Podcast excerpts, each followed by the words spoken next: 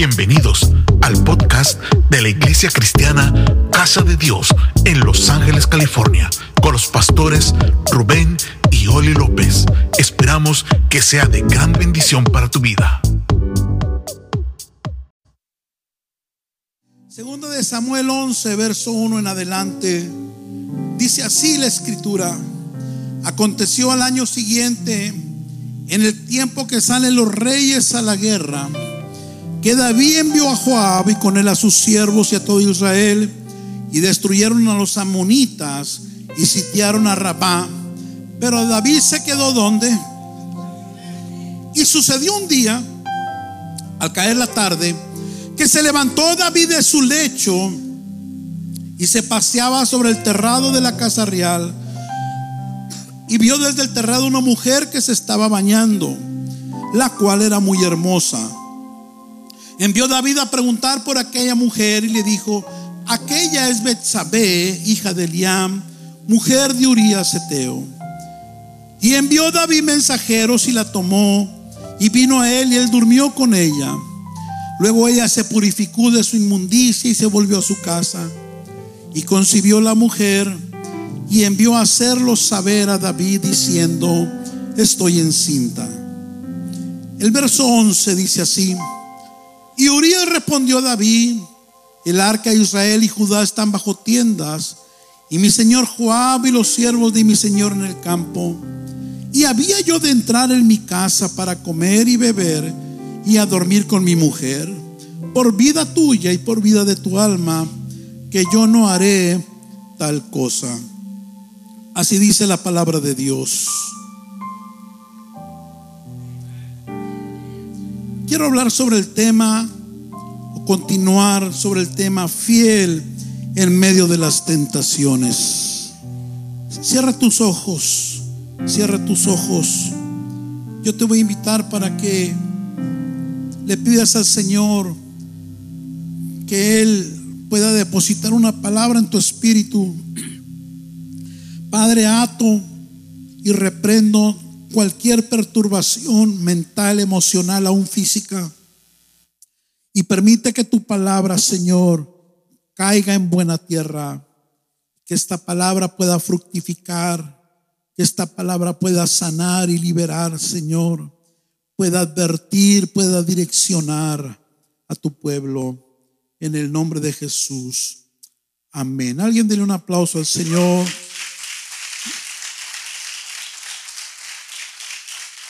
Continuando con la serie Fiel hasta la muerte, la semana pasada iniciamos con este tema fiel en medio de las tentaciones y al día de hoy quisiera continuar con ello. Decíamos que la tentación es un enemigo que busca destruir cualquier pacto de fidelidad que hayamos hecho, sea con Dios, eh, sea en el matrimonio o simplemente un pacto para lograr un propósito o una meta personal. Y empezamos estableciendo un fundamento sobre este tema. Y lo primero que decíamos es que la tentación no viene de Dios. Santiago 1.13 es muy claro al decirnos que Dios no tienta a nadie, que Dios no tiene ningún interés, ningún negocio en que dejemos de serle fiel, Dios no es alguien que te va a poner el pie para que tú te tropieces con algo y cortes una, una, un pacto de lealtad hacia Él o hacia cualquier cosa o persona con quien lo hayas hecho. El Señor no es quien busca la manera que nosotros le fallemos, que seamos destruidos a través de la tentación. También enseñamos que toda tentación tiene su origen en las tinieblas. Mateo 4.1 dice entonces Jesús fue llevado por el Espíritu al desierto para ser tentado por el diablo. Es el diablo la raíz de toda tentación. Decíamos también que la tentación siempre viene envuelta en algo que me atrae. Es decir, nunca seremos tentados con algo que no nos guste, con algo que no nos atraiga o incluso con algo que no necesitemos. Nunca seremos seducidos en nuestras áreas fuertes. Siempre la tentación buscará nuestras debilidades. Y por último, Enseñamos que la tentación es alimentada por mis propios deseos. Santiago 1.14 dice que cada uno es tentado por sus propios malos deseos, que lo arrastran y lo seducen y al final lo matan. Pero en esta mañana yo quiero enseñar acerca de aquello que atrae o provoca la tentación hacia mí. Es decir, ¿qué es lo que hace que yo caiga presa de la tentación? Porque si bien es cierto que podemos ser tentados todos en cualquier momento, escuche bien, hay ambientes, hay lugares, hay atmósferas o conductas personales que nos pueden poner delante de ella. ¿Alguien está acá? Es decir, a veces, escuche, no es la tentación la que me busca a mí, sino yo a ella. A veces no es la tentación la que me tienta a mí, sino yo a ella. Dile que está hablando, no la tientes. Me estoy dando a entender. A ver, a ver, no sé si estamos aquí ya. Es decir, todos somos tentados. Todos tarde que temprano vamos a enfrentar a ese enemigo. Pero muchas veces no es la tentación la que me busca a mí, sino que yo la busco a ella. Yo me meto en lugares, yo me meto en atmósferas, yo me junto con personas, yo veo cosas, yo digo cosas. Y soy yo el que tiento la tentación. Y soy yo el que produzco mi propia caída. El pasaje que leímos de segunda de Samuel capítulo 11 se nos muestra una de las etapas más tristes y más difíciles de la vida de uno de los hombres más ilustres, más reconocidos en la Biblia. Y este hombre fue David, un pastor de ovejas, un rey de Israel, quizás el mejor que Israel tuvo un hombre guerrero imbatible. Este hombre, por el poder de Dios en él, escuche, tenía la capacidad del solo matar leones, matar osos, e incluso llegó a matar gigantes. David era un hombre con muchos dones. Fue un profeta de Dios. Fue un salmista de Dios. Fue un poeta de Dios.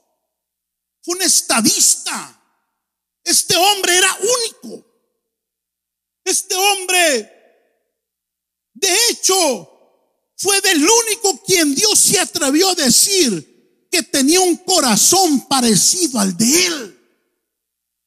Fue un hombre muy amado por Dios. Nunca ningún ejército enemigo lo derrotó.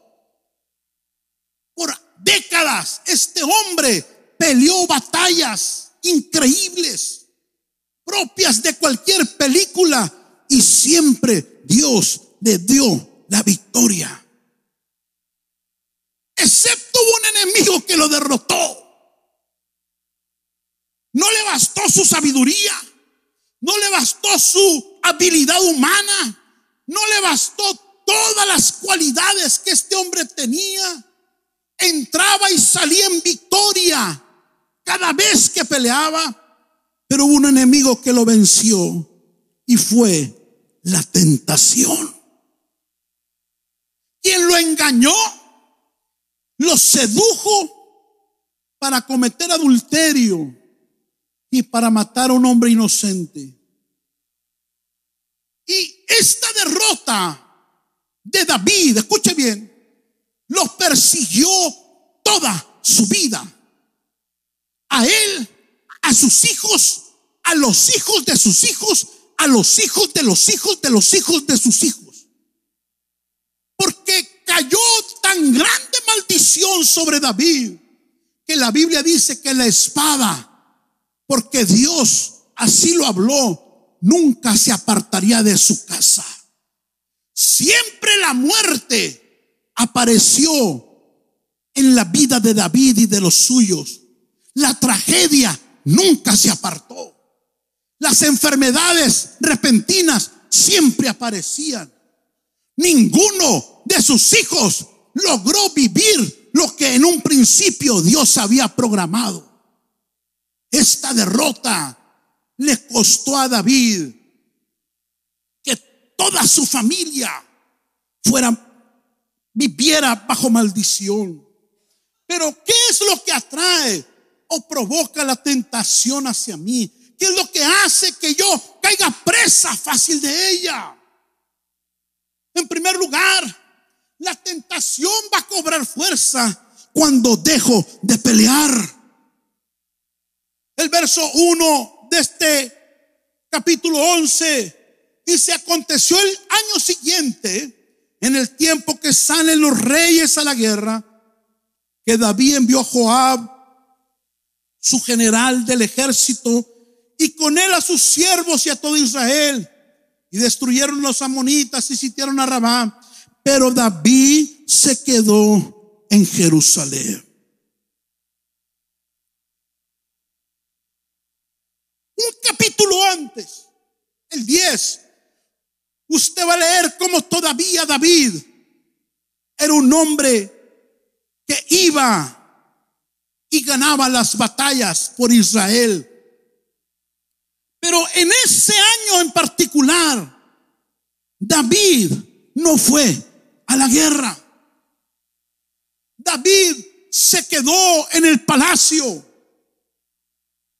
David no salió a pelear. Había un enemigo que vencer, pero David no salió a combatir.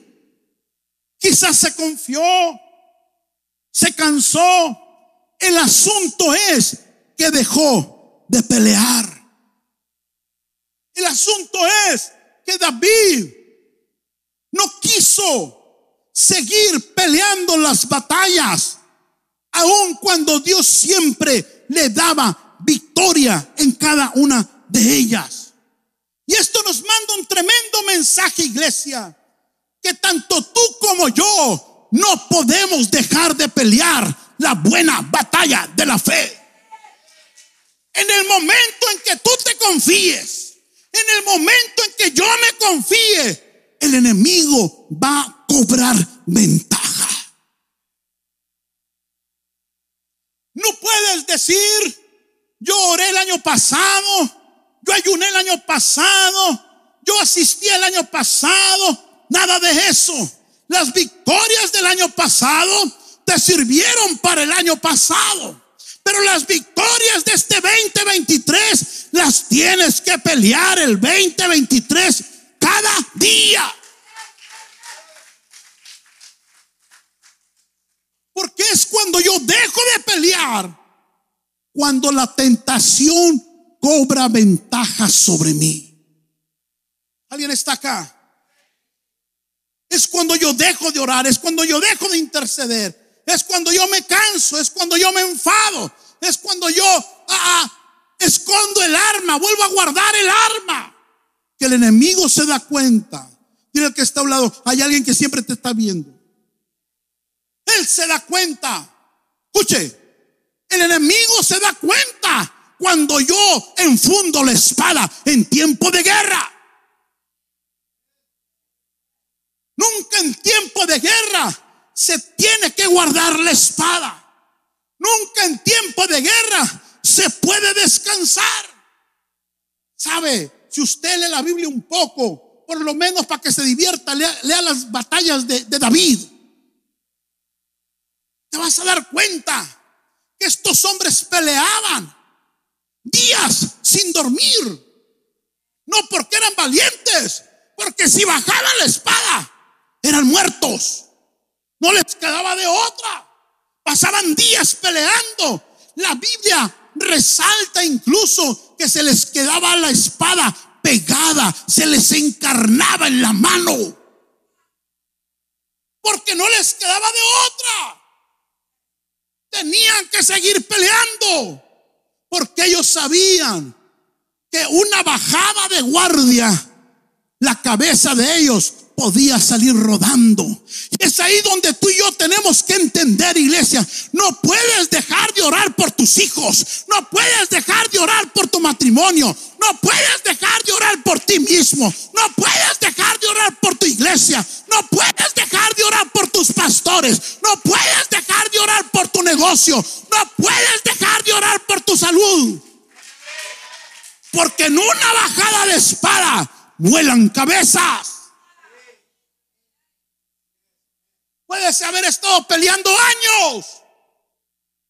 En un descuido, tu cabeza puede estar en el suelo. En un descuido, tu matrimonio se puede desbaratar. En un descuido, tus hijos Satanás los arrastra y los atrapa y los destruye. No te puedes descuidar. No podemos bajar la guardia. Quizás David se, se cansó se enfadó.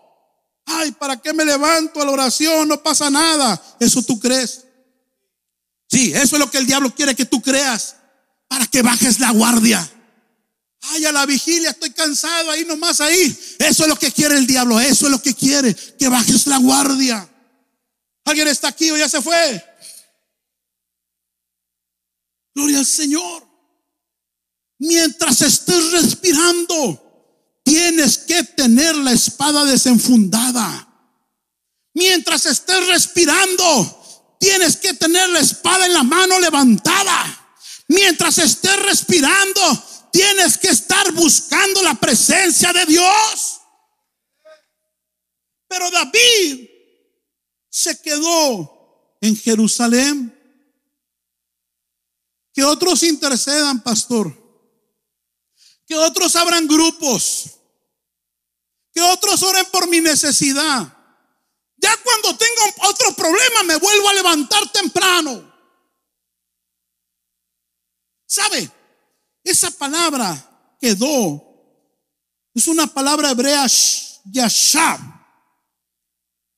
Y en realidad significa permanecer sentado.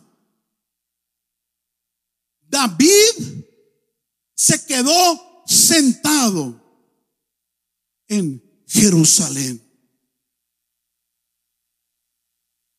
Alguien diga amén, aunque sea.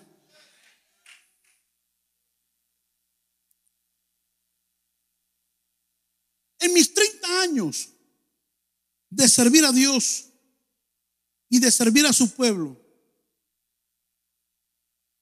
este año Dios me consiguió cumplir 16 años pastoreando oficialmente, pero, pero el don pastoral siempre estuvo en mí y yo desde que me entregué a Cristo pastoreé gente. Pastoreé jóvenes, pastoreé, siempre, siempre fluyó el don pastoral en mí, siempre estuvo ahí. Y en estos 30 años que el Señor en su gracia me ha permitido servirle y vivir, he observado una conducta, escucha, que antecede a todos aquellos antes de caer en la tentación. Por 30 años he observado decenas, cientos de personas, pastores, matrimonios, hermanos, hermanas, mujeres, viejitas, viejitos, niños, adolescentes, mayores, menores, ricos, pobres, gordos, flacos, güeros, negros, mismo. He, encontrado esta, esta particularidad que, o una de varias, que antes de alguien caer presa de la tentación, se queda sentada sin servir a Dios.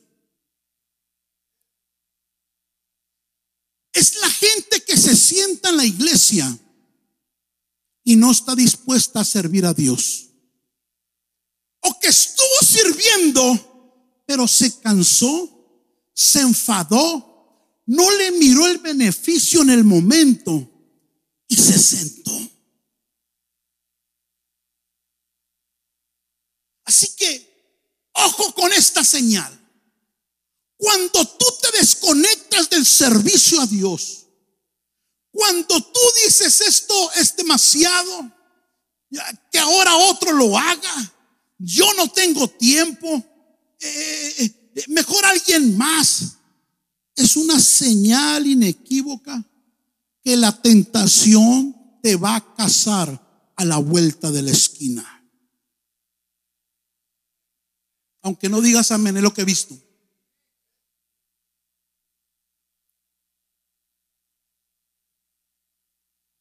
Es que no tengo, la típica, no tengo tiempo, pastor, para servir a Dios.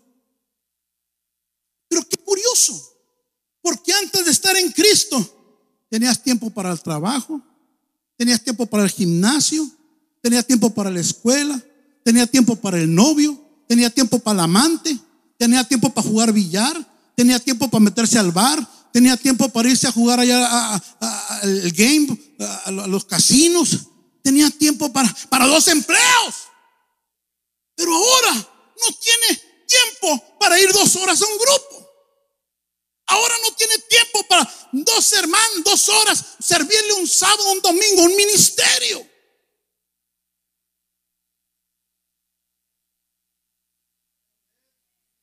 Dios le está hablando a alguien y le está advirtiendo a alguien.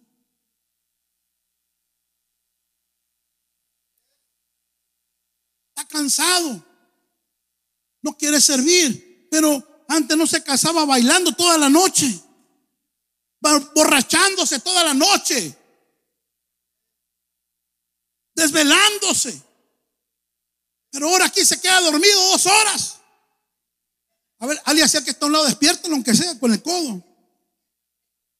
No puede llegar a las 10 de la mañana porque se levanta tarde. No puede llegar a las nueve y media hora porque viene sonámbulo aquí entrando. Estas son señales que anteceden a alguien que la tentación lo va a atrapar y lo va a destruir.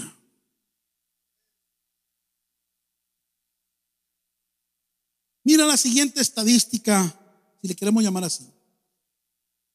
Cuando un cristiano no se conecta al trabajo de la iglesia en sus primeros dos años, alguien diga dos años. Es más, pregúntale al que está a un lado, ¿cuánto tienes en, en casa de Dios? ¿Cuánto tiempo tienes?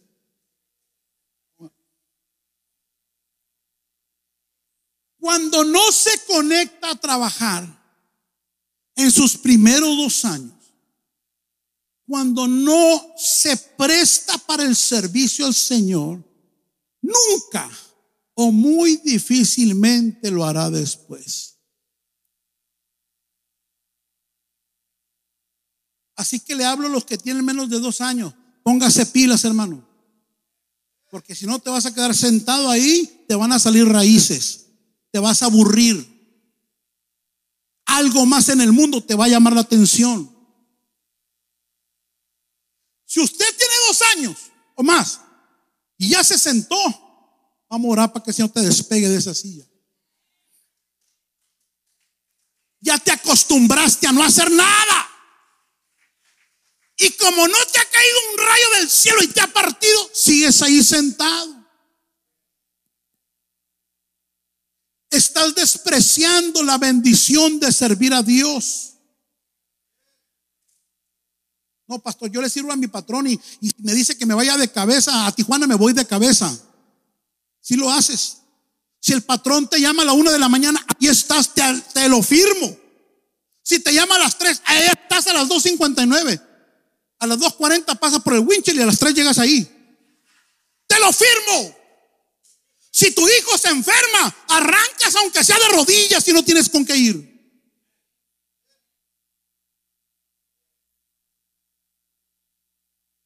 Voltea con alguien, dile, despega, despega.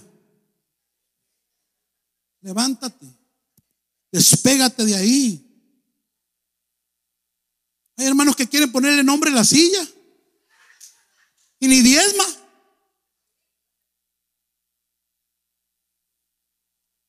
Entonces, tenemos, escuchen iglesia, poner atención a todo esto para que la tentación no te sorprenda. Para que no digas, pastor, no sé qué me pasó. Pastor, no sé por qué caí. No caíste. Tú mismo te tiraste al agua o a la piscina, pero no tenía agua. ¿Alguien está acá? Número dos, la tentación cobra fuerza cuando desperdicio mi tiempo. Y sucedió un día, alguien diga, con un día basta. Al caer la tarde, que se levantó David de su lecho y se paseaba sobre el terrado de la casa real.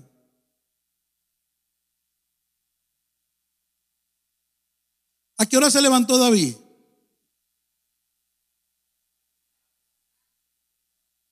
O sea, el tipo era rey. Miles de soldados peleando por su reino. Y David, porque otras versiones te van a decir que David se despertó como entre las 7 y 8 de la noche.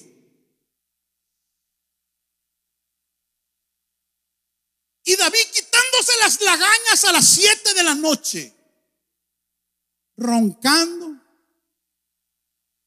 Yo creo que se levantaba al baño y se iba a acostar otra vez. Y sus guerreros allá días enteros peleando sin descansar mientras David durmiendo hasta la noche. Es muy peligroso, escuchen, estar desocupado. Tanto sirviéndole a Dios como en mi vida personal. Otra vez, es muy peligroso estar desocupado. Entre paréntesis, hermano, los tres meses que le dan de vacaciones a su niño, póngalo a hacer algo. Si está grandecito, ya lléveselo a su trabajo. No lo deje viendo basura y media, día y noche ahí. Pero ahí le cierro el paréntesis. Es muy peligroso no hacer nada. No tener metas en la vida. No tener propósitos claros. No tener sueños de parte de Dios no tener una visión de futuro. Es muy peligroso. Porque es muy fácil que la tentación toque a la puerta cuando yo no hago nada. O cuando me desocupo y debería estar ocupado. Debería estar produciendo. Debería estar haciendo algo. Alguien diga amén. despiértese mi alguien por ahí.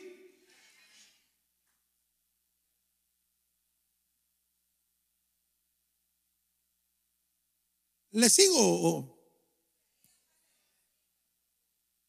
lo digo o no lo digo?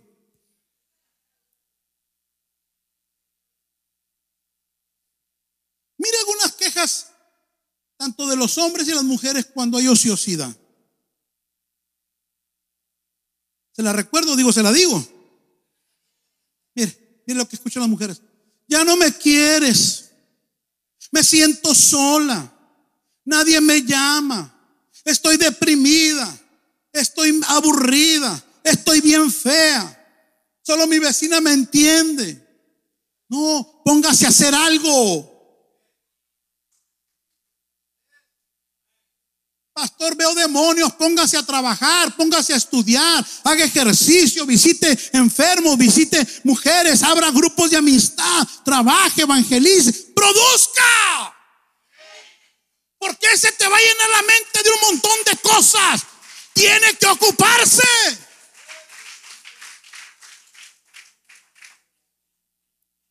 Aunque no digan amén, así es. Ay, y, se ponen sentimentalidad. Ay, no me llamas en todo el día, póngase a hacer algo.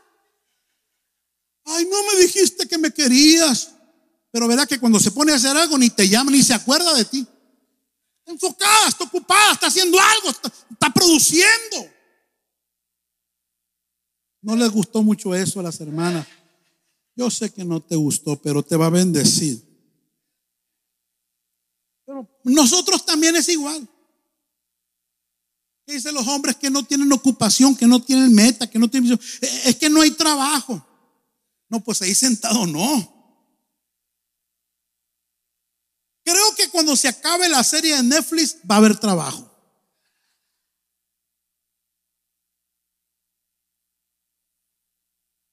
No tengo tiempo de ayudar, pastor. La iglesia es aburrida. No, no, no, no, no. No, no, no. Menos dormir, hermanos. Menos jueguitos de, Xbox. Ahora hasta los viejos andan con esa tontería. Ah, perdí, invítame, enséñame qué es eso. No, y se ponen unas cosas así que y ahí anda. Tumbando platos, pegándole a la hermana. ¿En serio, hermano? ¿Tienes tiempo para eso?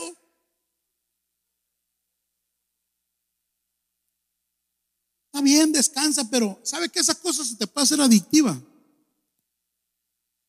Se hace adicto a esas cosas la gente. Algunos me miraron feo, qué bueno, era para ti.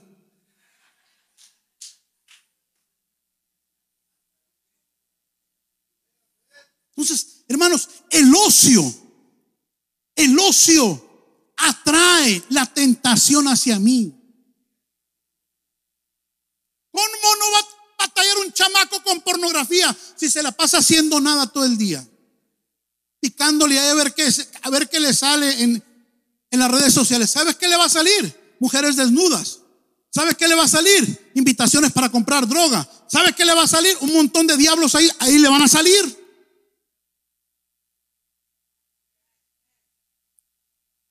Usted tiene pastor, no tiene cualquier cosa ahí. Y Dios quiere privar que seas presa de la tentación. No la invites, no la provoques.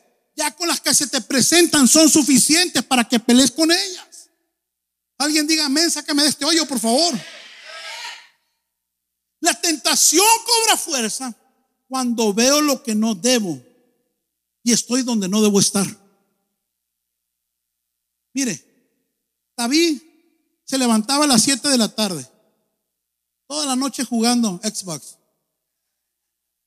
Oh, vaya usted a ver qué haciendo, ¿no? Y sucedió un día al caer la tarde que se levantó David de su lecho y se paseaba sobre el terrado de la casa real. Y vio desde el terrado a una mujer que se estaba bañando. Y no se estaba bañando con un traje, la cual era muy hermosa. Y envió David a preguntar por aquella mujer. Esa palabra ver significa buscar, examinar, gozar, visualizar. ¿Sabe qué? El problema a veces no es ver algo malo, sino quedarme ahí para seguirlo viendo. ¿Alguien está acá? ¿Qué haces cuando te aparece algo incorrecto en tu teléfono? Tú decides. ¿Qué haces cuando estás mirando una película que tú creías que no tenía nada malo y de repente sale algo malo? Tú decides. ¿Alguien está acá? El problema es cuando yo veo.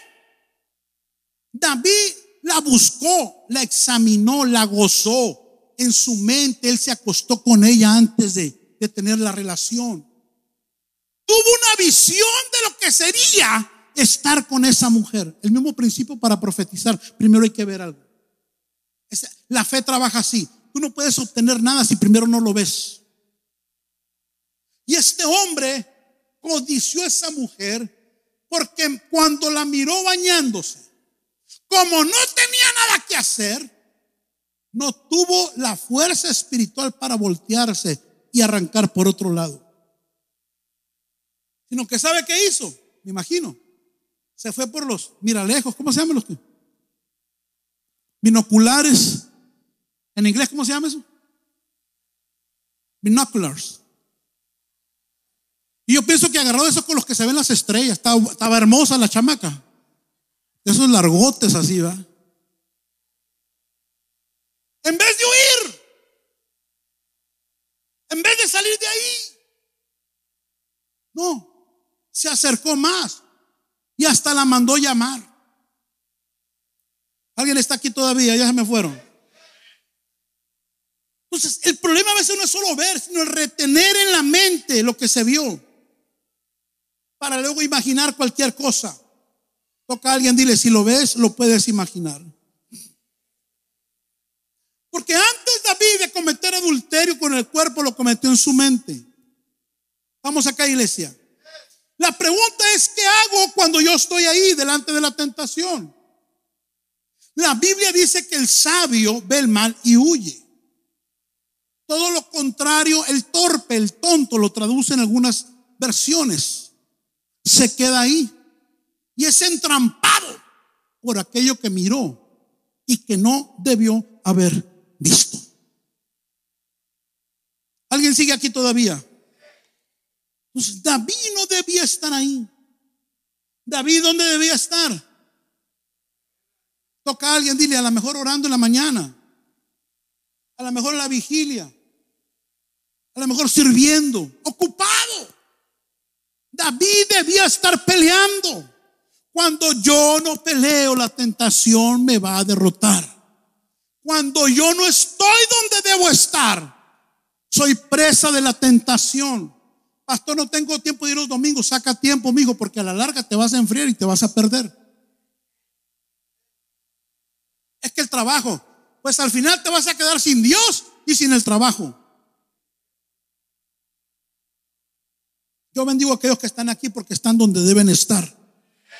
Estás donde debes estar. Por eso muchas veces el enemigo te pone muchas trabas para venir al Señor, para venir un domingo, para ir a tu grupo. ¿Por qué? Porque el enemigo sabe que ahí está tu salvación. Porque el enemigo sabe que ahí no te puede tocar. Porque el enemigo sabe que ahí la tentación será vencida. Por último, la tentación cobra fuerza cuando me aparto del arca de Jehová. ¿Sabe? Es bien triste esta historia, léala. David trae a esta mujer, comete adulterio con ella. La mujer sale embarazada. Y ándale, el marido en la guerra, ¿qué iban a decir? Pues David para cubrir el pecado le agregó más pecado. Y dice la Biblia que mandó llamar a su esposo llamado Urias. Si usted lee en la Biblia, Urias era uno de los 30 hombres más valientes de Israel. O sea, se metió en un problemón David, porque Urias no era cualquier gato. Urias era un guerrero reconocido de Israel. Y cuando pasó esto, David lo manda a llamar. Porque sabes, una cosa mala te lleva a otra cosa mala. Y le dice a Urias, Urias, ven, palabras más, palabras menos. Yo sé que la guerra es cansada.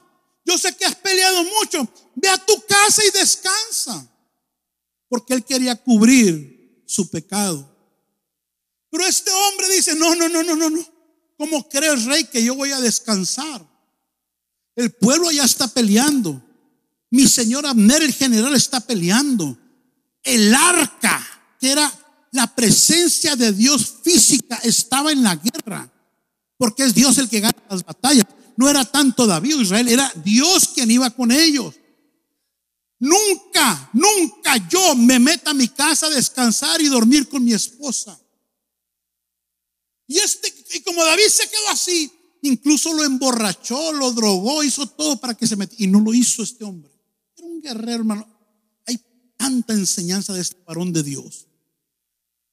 Y lo que hizo fue, lo mandó al frente de la batalla y escribió una carta a Abner y le dijo, Abner, pon a Urias, Joab, perdón, pon a Urias el mero frente de la batalla, en lo más recio de la batalla. Y cuando venga el enemigo, déjenlo solo. Y la carta que le mandó David a su general Joab se la dio la propia mano de Urias. Urias llevaba la sentencia de muerte. Mira, hermano, el diablo lo que es capaz cuando uno se descuida. Porque una vez se mete el diablo, hermano, el diablo es diablo. Cuando alguien pierde el temor de Dios, no le confíes ni la mirada. Y tal cual, a Urias lo pusieron en el frente de la batalla y murió. Y vino un profeta llamado Natán y dictó sentencia sobre David. No vas a morir, David. Pero la muerte, la tragedia, nunca se apartará de tu casa. Y a partir de ahí, ese tremendo hombre de Dios le vino tragedia tras tragedia, tras tragedia, tras tragedia. Porque no supo levantarse a la guerra cuando era necesario. Y Urias respondió a David, el arca de Israel y Judá están bajo tiendas. Y mi señor Joab y los siervos de mi señor en el campo. Y había yo de entrar en mi casa para comer y beber y a dormir con mi mujer, por vida tuya y por vida de tu alma, que yo no haré tal cosa.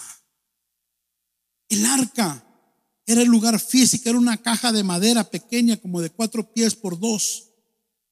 Era el lugar visible donde estaba en ese tiempo la presencia de Dios. Y esa arca la llevaban a la guerra para que Dios les decía peleara las batallas y les diera victoria. Mientras el arca estaba en la guerra dándole victoria a Israel, David estaba siendo derrotado en el palacio por la tentación. Y sabe, iglesia, cuando nos alejamos de todo aquello donde Dios se manifiesta, de todo lugar donde la presencia de Dios está, me hago vulnerable ante la tentación. A David se le fue la presencia de Dios y la tentación lo derrotó.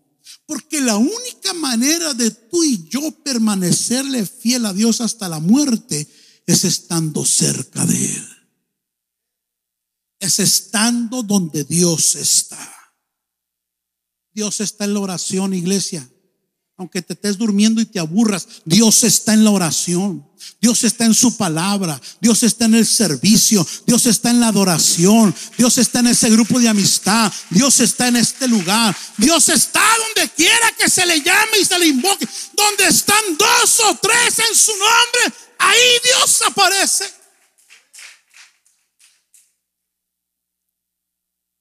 David mandó llamar a este hombre Urias para cubrir su pecado y lo mató. Es interesante que Urias significa llama de Jehová. No era cualquier varón.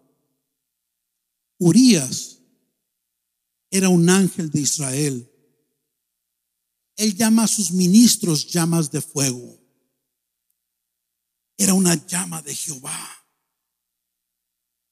David mató lo que le daba las victorias en su vida, la llama de Jehová. Y cuando yo empiezo a matar esa llama que arde en mi corazón, me aparto de Dios, me aparto de su presencia, es cuando el fuego de Dios empieza a apagarse dentro de mí. Y cada vez me va a costar más adorarle, me va a costar más ayunar, me va a costar más levantar mis manos, me va a costar más servirle, me va a costar más buscar su presencia. Porque cuando yo me aparto de Dios, me aparto de la llama que me tiene vivo, me aparto de aquello que me bendice, Me aparto del Dios que pelea mis batallas. Me aparto del Dios de mi salvación. Me aparto del Dios de mi casa. Me aparto del Dios que me da la provisión cada semana. Me aparto del Dios que me libra de toda tragedia, todo accidente. Me aparto de aquel que alumbra mis pasos cada día. Póngase de pie en el nombre del Señor.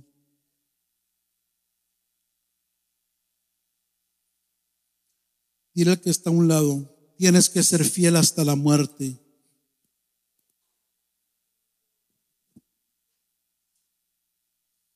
Hermano, el Señor me dice en esta hora que te pregunte, escucha, ¿cómo está tu llama?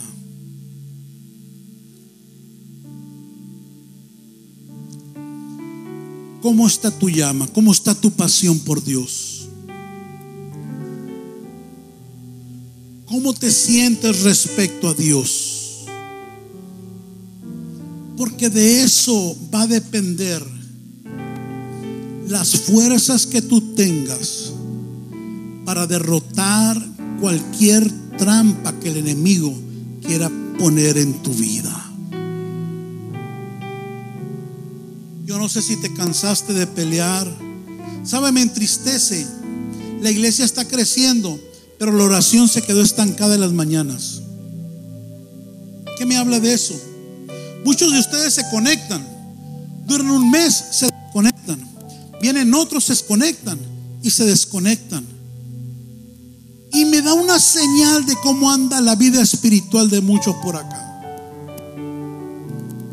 No, pastor, es que yo me conecto nomás cuando tengo problemas.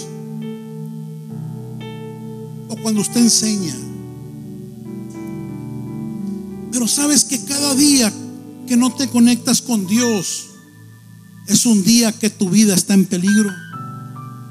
Es un vida que tu familia puede estar en peligro. Es un día donde el ladrón te puede robar algo. Es un día donde estás expuesto a que el enemigo venga y te robe lo que Dios ya te dio. Es un día donde puedes ser engañado. Es un día donde no haya ángel que te defienda. No puedes guardar la espada. Y en esta mañana el Señor nos hace un reto a todos, iglesia, que si queremos serle fiel hasta la muerte, necesitamos volver a sacar la espada y seguir peleando la buena batalla de la fe. Hasta que la espada se te quede pegada a tu mano y no se sepa si tienes mano o tienes espada. No puedes bajar la guardia. No puedes descuidarte. No puedes cansarte. No puedes vivir de las victorias del año pasado. Hoy hay una victoria que lograr. Hoy hay un enemigo nuevo que derrotar. Cada día, hermano, enfrentamos situaciones donde necesitamos levantar la espada que Dios ha puesto en nuestras manos. Voltea con alguien, dile, profetizo que para diciembre llegas. Para diciembre llegas. Llegas vivo en la presencia de Dios. Llegas como llama de fuego. Llegas con gratitud. Llegas con alegría. Llegas sirviéndole a Dios. Alguien tiene que volver a sacar la espada. Alguien tiene que volverse a encender. Alguien tiene que volverse a acercar a Dios. Vuélvete a acercar a Dios. Vuélvete a fortalecer en su presencia. Levántate de todo adormecimiento y vuelve a la batalla.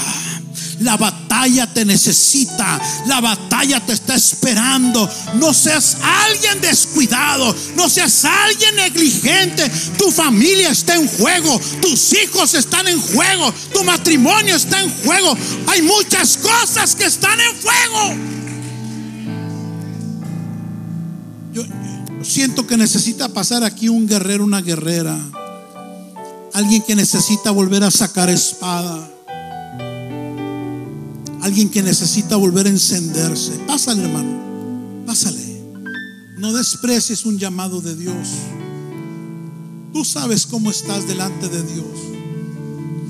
Tú sabes cómo estás, cómo te sientes, cómo está esa llama. ahí. Cosas por las cuales uno se aleja de Dios. Pero esa llama si no te vuelves a acercar se va a apagar. Esperamos que este episodio haya sido de edificación para tu vida y la de tu familia. Visítanos en nuestras instalaciones en 1328 East Florence Avenue, Los Ángeles, California, Estados Unidos 90001. También puedes visitar nuestras redes sociales Facebook e Instagram como a la casa de Dios en www.alacasadedios.com o escríbenos a contacto arroba a la de Dios.com. En Iglesia Cristiana Casa de Dios te esperamos.